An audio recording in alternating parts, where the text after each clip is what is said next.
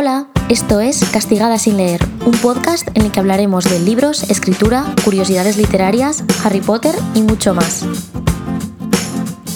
Vamos a hablar de uno de los temas que más me preguntáis en mi día a día, tanto en mi cuenta personal como en la cuenta del podcast en Instagram, arroba castigada sin leer, y es cómo mandar tu libro a una editorial, ¿vale? Pongamos que habéis escrito un libro, ya lo habéis terminado y estáis súper perdidos porque al momento correo electrónico a la editorial os paraliza. No sabéis qué tenéis que adjuntar, si todo el libro o solo unos capítulos, si hay que poner una biografía, no, cómo tiene que ser de larga, si hay que poner algo más. Bueno, pues a todas estas preguntas, dudas, voy a intentar contestaros en este episodio. Eso sí, desde mi punto de vista y mi experiencia, podréis hablar con muchos profesionales del sector y probablemente igual os dicen cosas distintas, os aconsejan algo diferente a lo que yo he dicho. Por eso os aviso de que yo hoy os voy a contar lo que yo he hecho para mandar mis libros a las editoriales. Así que vamos allá.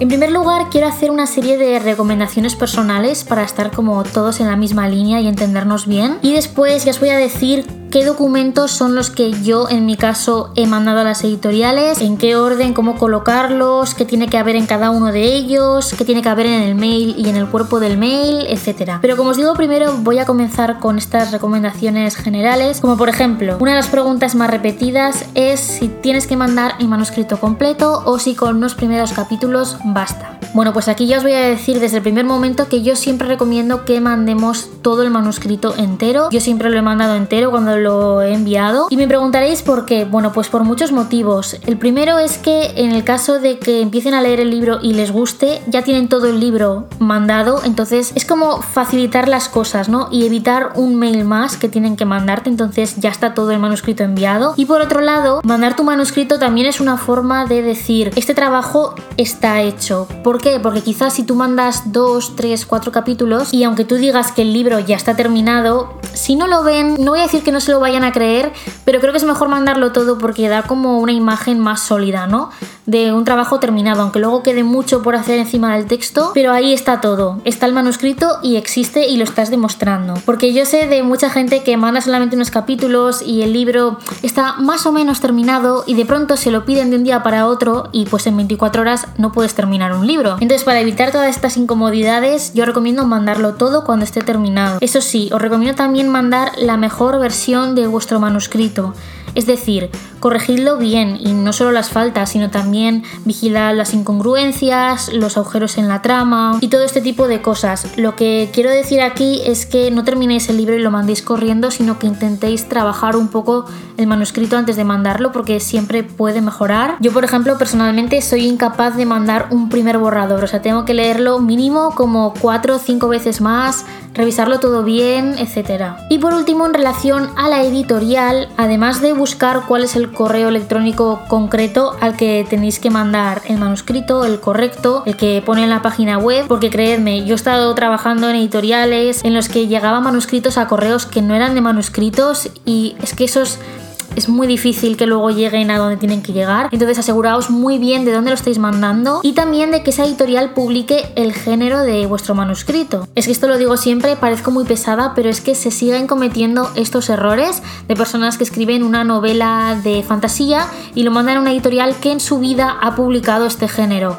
O sea, eso vigilando mucho porque si lo hacéis, la editorial automáticamente va a eliminar el mail. Por cierto, una cosa muy importante que no he dicho, pero ya prácticamente todas las editoriales recibe manuscritos vía correo electrónico, muy pocas lo leen en físico, así que olvidaos de imprimir todo el manuscrito y mandarlo por correo. Vale, pues ya hemos llegado al momento, voy a mandar el correo a la editorial porque ya tengo el manuscrito preparado. ¿Qué es lo que tengo que incluir? Bueno, pues yo os voy a decir lo que suelo hacer cuando mando mis libros a las editoriales para que los valoren. En primer lugar voy a abrir un mail y en el cuerpo del mail voy a presentarme rápidamente, voy a mencionar los documentos que estoy adjuntando y muy importante voy a poner mi contacto por mail. Sí, aunque estéis mandando un mail desde esa dirección, también ponedla en el cuerpo del mail y un número de teléfono. Eso sería como lo imprescindible y si podéis saber el nombre de la persona a la que estáis dirigiendo, pues mejor. Y si no, siempre podéis poner querido, querida editor, editora, coma y ya pues todo el texto. Y vamos con los documentos que hay que adjuntar. Por supuesto, el manuscrito. El manuscrito yo recomiendo mandarlo en Word, en un tipo de Word que sea compatible así un poco universalmente, normalmente en DocX, Docs, no sé cómo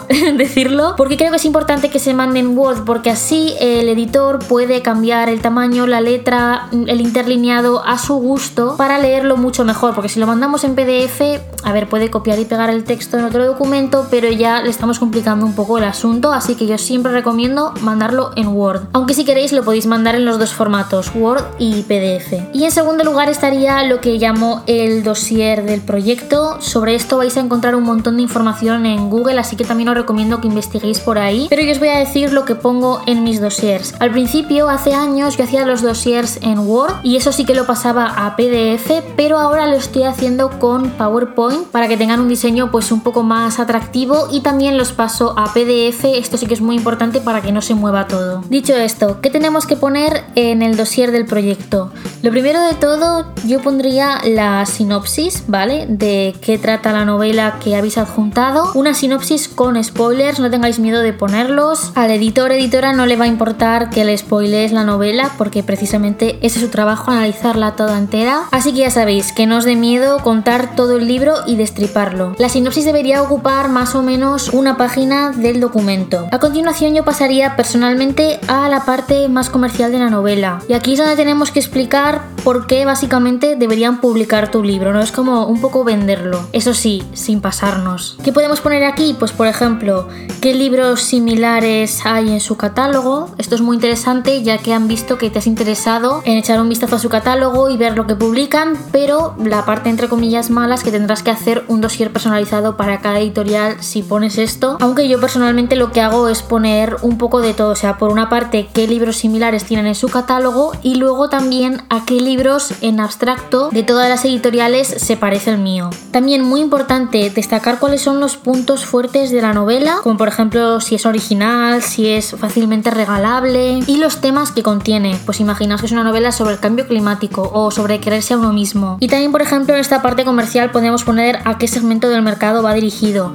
Por ejemplo, a amantes de la novela histórica, a padres primerizos. Vosotros sabéis mejor que nadie a quién va dirigido vuestro libro. Puede ser algo más concreto, puede ser algo más abstracto. Esto ya depende de la novela. Y súper importante también en el dossier no puede faltar una biografía vuestra. Esto no debería ocupar mucho, ¿vale? Debe ser cortita y sobre todo recordad que no es un currículum. Es decir, realmente al editor mm, no le importa tanto lo que has estudiado si no es interesante, si no es relevante para la novela. Quiero decir, sí que es importante que haya estudiado historia si es una novela ambientada pues en una etapa concreta de la historia, porque eso quiere decir que, bueno, has estudiado la carrera, sabes mucho sobre el tema, tal, no sé qué, pero si no, yo creo que no hace falta, no es necesario como poner todo tu currículum, simplemente decir quién eres, a qué te dedicas, si has publicado antes alguna novela, si has escrito alguna vez en Wattpad, tienes alguna novela ahí, si tienes algún blog en el que hablas de libros, o un canal de YouTube, un Instagram,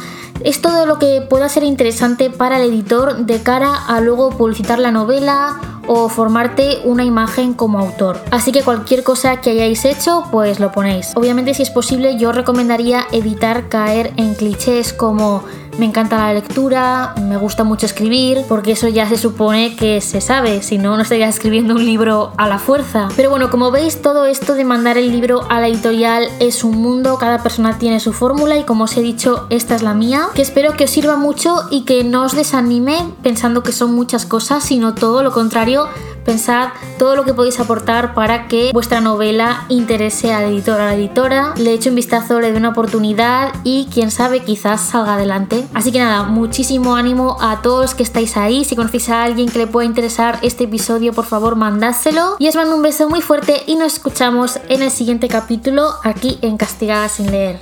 Adiós.